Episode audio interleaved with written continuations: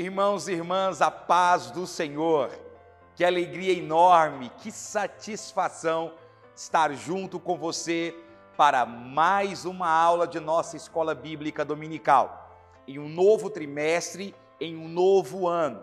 E eu quero começar desejando desde já um feliz ano novo a todos vocês, que 2021 seja um ano de restauração em nossas vidas e um ano de prosperidade para o seu povo. Nós estamos começando com um assunto muito importante, moderno e que mais do que nunca é de vital importância para a igreja pentecostal. Estamos estudando o Espírito Santo de Deus. E ao longo dessas lições, eu tenho certeza de que a palavra do Senhor irá falar contigo e a minha oração é para que, como coroa dessas lições, haja batismo com o Espírito Santo, haja renovo e haja libertação na sua vida e na sua casa. Bem-vindo, bem-vinda! Está começando o programa Escola Bíblica Dominical.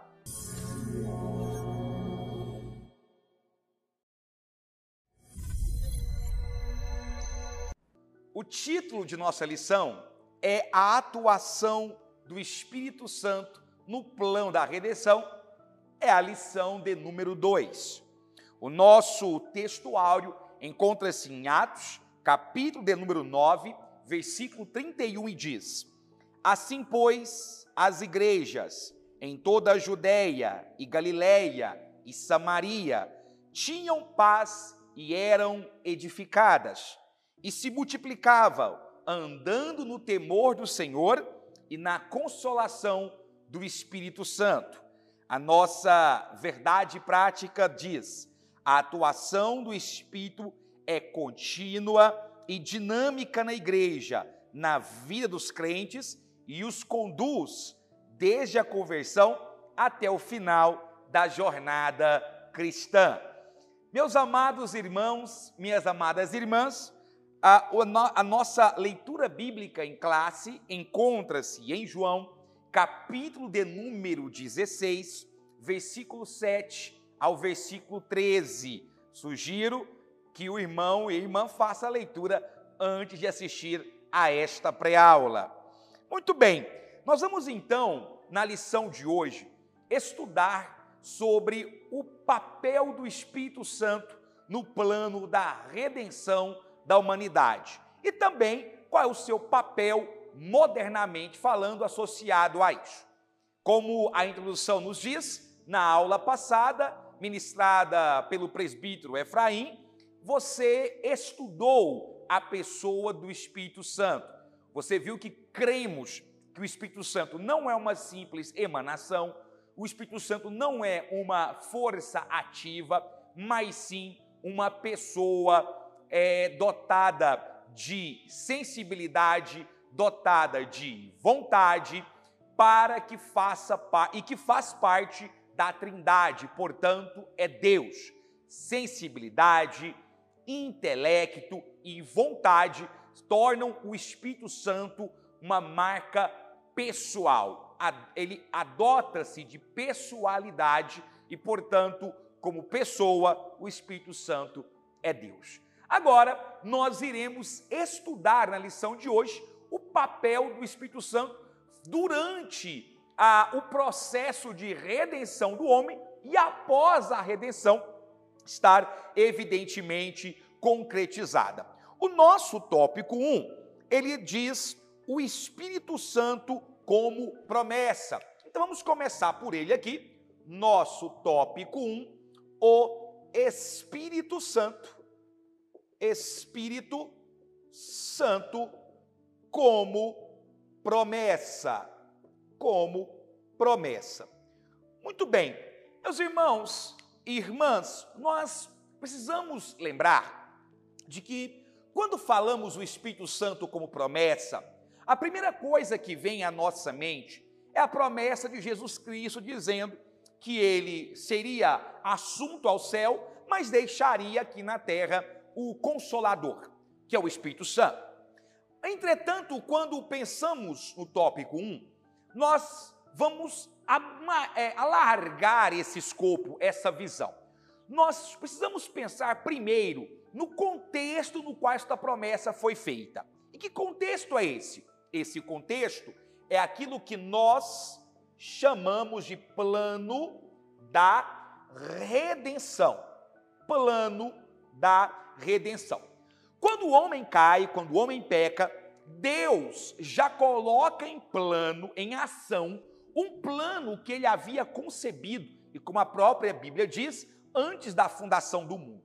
Deus, em sua presciência e onisciência, ele sabia que o homem iria pecar, que a sua criação iria ser deturpada por Satanás. Então, a Santíssima Trindade elabora um plano de ação para o resgate do homem, para reafirmar ou retomar a aliança entre Deus e o homem.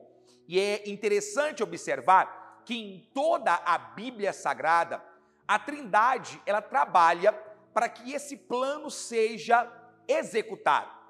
Cada pessoa da Trindade está manifesta neste plano em alguns momentos. Em alguns momentos você percebe a atuação evidente do Pai, a, da pessoa do Pai, depois a atuação evidente da pessoa do Filho e depois a atuação notória da pessoa Espírito Santo. Pai, Filho e Espírito Santo trabalham em uma em um só corpo, em um só sentido para aplicar a redenção à vida do homem. A promessa existe porque havia um plano. Cristo promete subir aos céus e deixar o Espírito Santo como consolador, e daqui a pouco nós vamos fazer uma análise melhor sobre isso. Por quê? Porque havia um plano sendo executado. E quando a gente fala em plano da redenção, nós precisamos pensar da seguinte maneira: a Bíblia ela tem uma certa ordem é, de revelação das pessoas da Trindade. Você perceber que, primeiramente, há um protagonismo do Pai. Quando você lê o Antigo Testamento, você percebe a atuação incisiva de Yahvé, Jeová. Quando surge o Novo Testamento, no processo da dispensação da graça, nós temos agora Jesus, Jesus surgindo no Novo Testamento, se revelando em sua plenitude, não é surgindo, mas se revelando em sua plenitude. E depois nós temos Cristo prometendo deixar conosco o Espírito Santo. É exatamente nesta ordem que você vê o protagonismo da pessoa ou da ação em cada capítulo bíblico. Entretanto, é bom deixar claro que Jesus e o Espírito Santo atuam o tempo todo. Você vê que Jesus ele tem aparições esporádicas no Antigo Testamento, embora não seja chamado de Jesus, e sim anjo do Senhor, ou o Senhor, ou Deus, né? você percebe aparições teofânicas, teofania, né? teofania é a aparição de Cristo no Antigo Testamento. Além das aparições pontuais de Cristo, e aí nós podemos citar, por exemplo, o encontro né, do pai de Sansão com o anjo, quando ele pergunta, quando a criança nascer, qual é o nome que vou dar a ele? Diz, ah, o nome é maravilhoso, ou o nome é Senhor, porque perguntas, por que perguntas o meu nome, se o meu nome é maravilhoso? Ali você tem indícios de teofanias de Cristo. Muito bem, mas também o Espírito Santo. O Espírito Santo também atua no processo da redenção desde o Antigo Testamento, embora ele não atuasse em sua plenitude. Como a nossa revista vai deixar bem claro, uh, ele atua de forma pontual, esporádica, sobre um tipo é, clássico de pessoas. Mas antes de chegar lá, alguém pode perguntar assim: Irmão de Israel, como é que você afirma com convicção que lá no Antigo Testamento o Espírito Santo já operava e mais? Como é que você sabe que o Espírito Santo, com promessa, ele está associado ao plano da redenção? É só olhar a Bíblia. A própria Bíblia diz em 1 Pedro, capítulo 1, versículo 2, me acompanhe, por favor.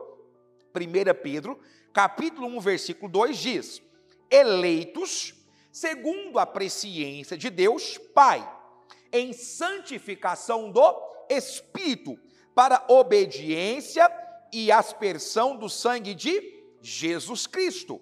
Graça e paz vos sejam multiplicadas. Olha aí para você ver. É um texto em que o apóstolo Pedro, ele cita toda a Trindade trabalhando no plano da redenção. Toda a Trindade trabalhando. Deus, na sua presciência, elegeu e o Espírito Santo o santifica em, através do sacrifício do sangue de Jesus Cristo. Todos cooperando para a redenção do homem. Agora, o nosso tópico 2 alarga o que é introduzido no tópico 1. Um. O tópico 2 diz: qual é o papel do Espírito Santo, da promessa, na antiga aliança? E aí é bom deixar claro que na antiga aliança, o Espírito Santo, ele atuava esporadicamente, ele se revelava a conta gotas sobre três tipos de pessoas. Vamos lembrar quais eram elas? Primeiro, nós temos uma casta muito próxima uma da outra, que era sacerdotes e profetas. Você vai ver que ao longo do Antigo Testamento há evidências de que o Espírito Santo se apoderava vez ou outra de figuras sacerdotais e figuras ah, de profeta. Quer ver um exemplo disso na Bíblia? Números capítulo 11, versículo 25, nós temos o caso célebre em que ah, Moisés precisa de ajuda e ele, sugerido pelo seu sogro, escolhe um grupo de pessoas para apoiá-lo, ajudá-lo a, a julgar as causas de Israel, porque Israel havia crescido em número e Moisés sozinho não estava conseguindo mais cuidar de tudo. Então, nesse processo, Deus diz: Olha, o Espírito que está em você, eu vou pôr sobre eles. Vejamos, Números, capítulo 11, versículo 25 diz: Então o Senhor desceu na nuvem e lhe falou, e tirando do Espírito, com letra maiúscula, que estava sobre ele, o pôs sobre aqueles setenta anciãos e aconteceu que, quando o Espírito repousou sobre eles, profetizaram, mas depois nunca mais. Ou seja, você observa aqui a manifestação do Espírito Santo sobre um tipo específico de pessoas. Então anote aí, Números, capítulo 11, verso 25, é, traz essa referência. Mas além de sacerdotes e profetas, o Espírito Santo ele também descia sobre reis, os reis de Israel. Na verdade, é como se fosse uma ratificação da escolha de Deus, né? quando o Espírito descia sobre ele. Então, se você observar na Bíblia, o caso clássico talvez é, seja de Saul, mas Davi, Davi também passou por isso. 1 Samuel, capítulo 16, versículo 3, primeiro, tá? Primeiro Samuel, capítulo 16, versículo 13, na revista na Almeida Revista e Corrigida, diz assim: Então Samuel tomou vaso do azeite e ungiu no meio dos seus irmãos e desde aquele dia em diante, o Espírito do Senhor se apoderou de Davi. Então Samuel se levantou e se tornou a Ramá. O Espírito do Senhor se apoderou de Davi. Ou seja, a figura real. Se você quiser anotar aí o versículo, 1 Samuel, 1 Samuel, capítulo 16, versículo de número 13. Ok? Muito bem, irmãos e irmãs. A grande questão é o seguinte: o Espírito de, na antiga aliança, o Espírito Santo descia com tarefas muito específicas. Você vai observar que quando ele descia, era para capacitar alguém. E isso é muito interessante, porque poucas vezes falamos ou ministramos sobre esse ato do Espírito Santo de capacitar o homem. Mas é exatamente isso que a Bíblia deixa bem claro. Vejamos, o Espírito Santo, ele desce, por exemplo, para dar a alguns habilidade de liderança. É verdade. Ó, muitas vezes o Espírito Santo desceu para atribuir habilidades de liderança. Você quer ver um exemplo disso? Claro, liderança política, como é o caso dos reis, mas também liderança militar, né? liderança uh, de exércitos. O exemplo clássico que nós temos é, por exemplo, o caso é, que está registrado em Juízes capítulo 6, versículo 34, que é o caso de Gideão. Diz assim a palavra do Senhor sobre Gideão. Então, o Espírito do Senhor revestiu a Gideão, o qual tocou a buzina, e os abiesritas se ajuntaram após ele. Gideão aqui foi capacitado militarmente pelo quem? A Bíblia diz, pelo Espírito do Senhor. Ou seja, deu a Gideão habilidade de liderança. É o que a gente sempre fala. O Espírito Santo nos capacita. E isso é muito importante ser colocado em prática.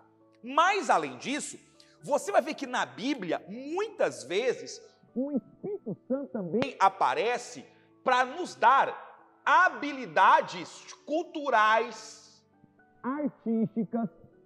Alguém vai dizer, mas irmão de Israel, como assim? De canto.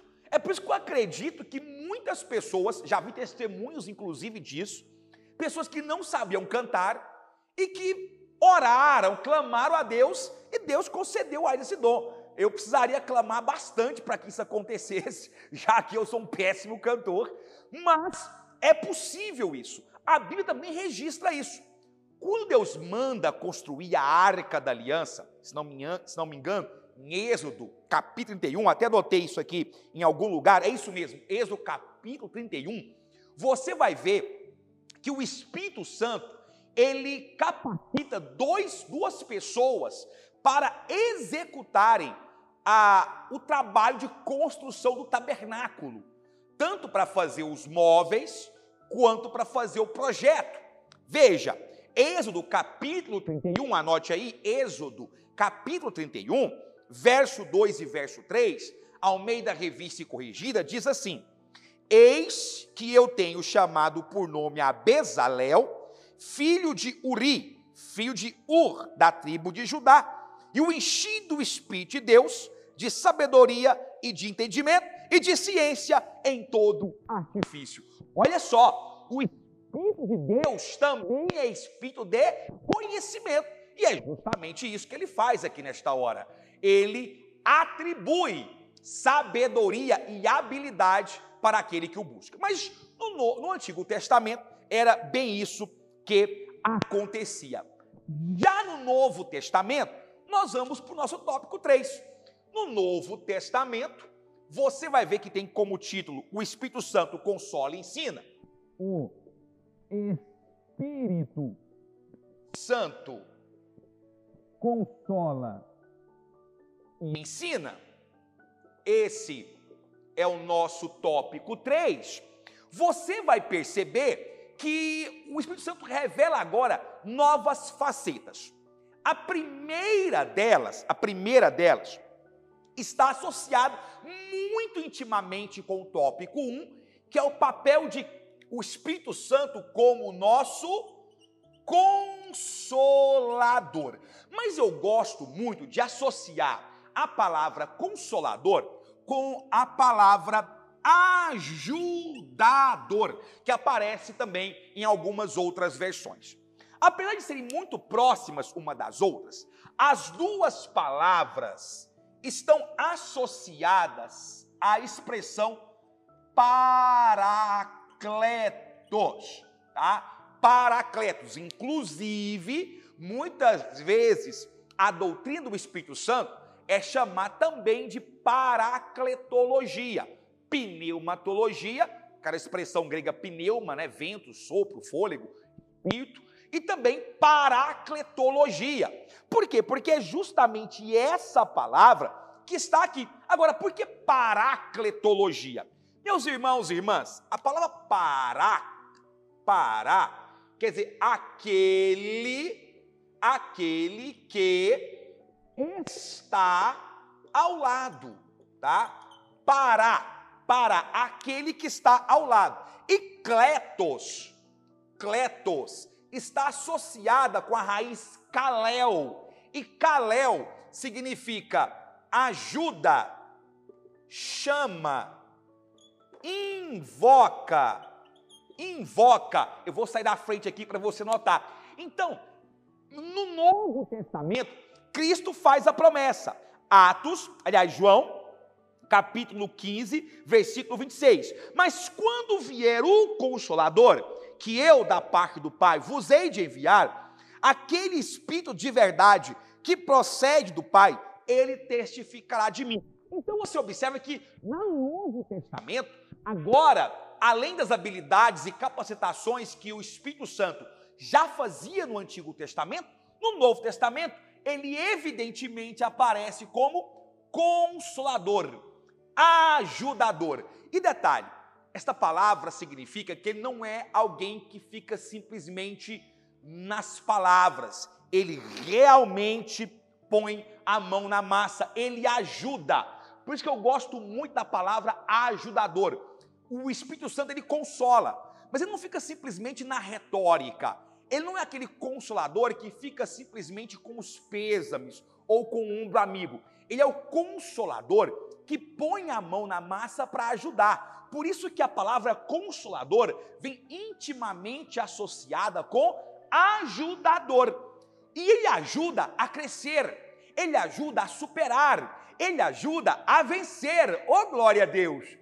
A igreja primitiva, todo o livro de Atos dos Apóstolos, que muitos dizem que deveria ser chamado de Atos do Espírito Santo, mostram como o Espírito Santo consolava a igreja nas perseguições, nas lutas, na arena, não é? no chicote, na morte, mas também promovia crescimento. Atos capítulo 9, versículo 31 diz assim: Assim, pois, as igrejas em toda a Judéia e Galiléia e Samaria tinham paz e eram edificadas e se multiplicavam andando no temor do Senhor, andando no temor do Senhor. Este, este é o, o nosso tópico. E finalmente, eu até coloquei aqui, né, que o, o, o tópico 3 é um estudante consola e ensina, na verdade, esse aqui é o tópico 2, né? Esse aqui é o tópico 2, esse aqui ainda faz parte, ó,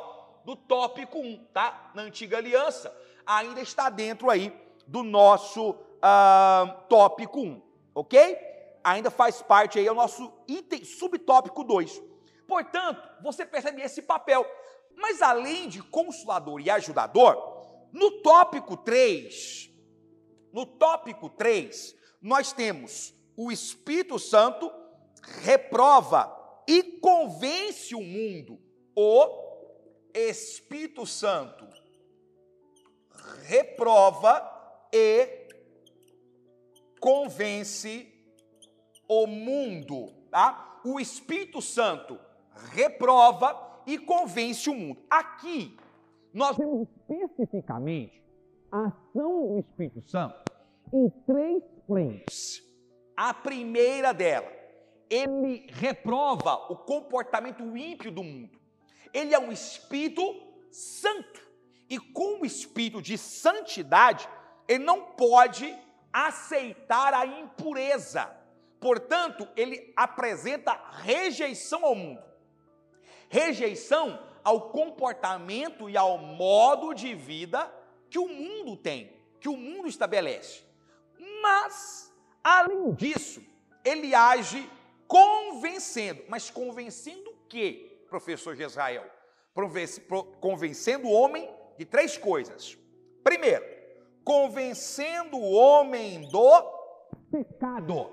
Convencendo o homem do pecado. Agora, é importante deixar claro que não é qualquer pecado. Nós temos o costume de achar que o Espírito Santo convence o homem de todo tipo de pecado. Ah, aquela pessoa está se embriagando, ela está é, se prostituindo, ela está roubando. Ah, mas vamos orar porque o Espírito Santo é que convence o homem do seu pecado. Ei, ei, calma, tá? Aqui diz convence do pecado. É muito específico. Que pecado é esse? O pecado da incredulidade. Agora, evidentemente, quando a pessoa passa a crer, já é o primeiro, não é o único, mas é o primeiro passo para a sua redenção mas precisa mais do que apenas crer. Mas esse é um passo importante. Então, quando fala que convence o homem do pecado, é do pecado da incredulidade. O pecado de não crer que existe um Deus. O pecado de não crer que há um Senhor. Automaticamente convence-o do pecado.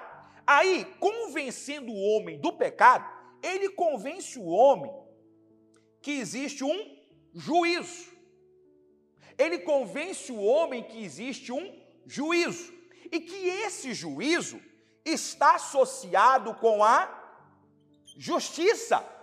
Porque se há, ele pensa, eu estou em pecado. O que é pecado? Pecado é quebrar uma regra. Pecado é quebrar uma lei. Então ele pensa: bom, eu creio em Deus, então eu estou convencido que eu estou em pecado. Agora eu creio. Mas se eu creio que eu estou em pecado, pecado é a transgressão da norma. E se eu transgrido uma norma, há uma justiça. E essa justiça é contra quem? Bom, se eu pequei contra Deus, a justiça que se abate sobre mim é a justiça de Deus. E se a justiça de Deus me julga, vai haver uma sentença. Essa sentença traduz o juízo de Deus. Entendeu a cadeia lógica? Então, você crê. Se você crê, você conhece que há uma justiça. E se há uma justiça, você reconhece que há uma sentença. E essa sentença é justamente o juízo. E esse é o grande papel do Espírito Santo na atuação no plano da redenção. Meus irmãos, isso é uma pré-aula, é um resumo, é um subsídio para você enriquecer a sua aula. Estude mais, pesquise mais, complemente, e eu tenho certeza que esta aula será um canal de bênção para você. Gostou? Te ajudou? Te edificou? Então, ah, compartilhe, divulgue o máximo que você puder, se inscreva aqui em nosso canal e venha estudar sempre as lições conosco. Eu aguardo vocês aqui para mais uma aula na semana que vem sobre o Espírito Santo. Que Deus, em Cristo Jesus, te abençoe e te prospere sempre mais. Amém.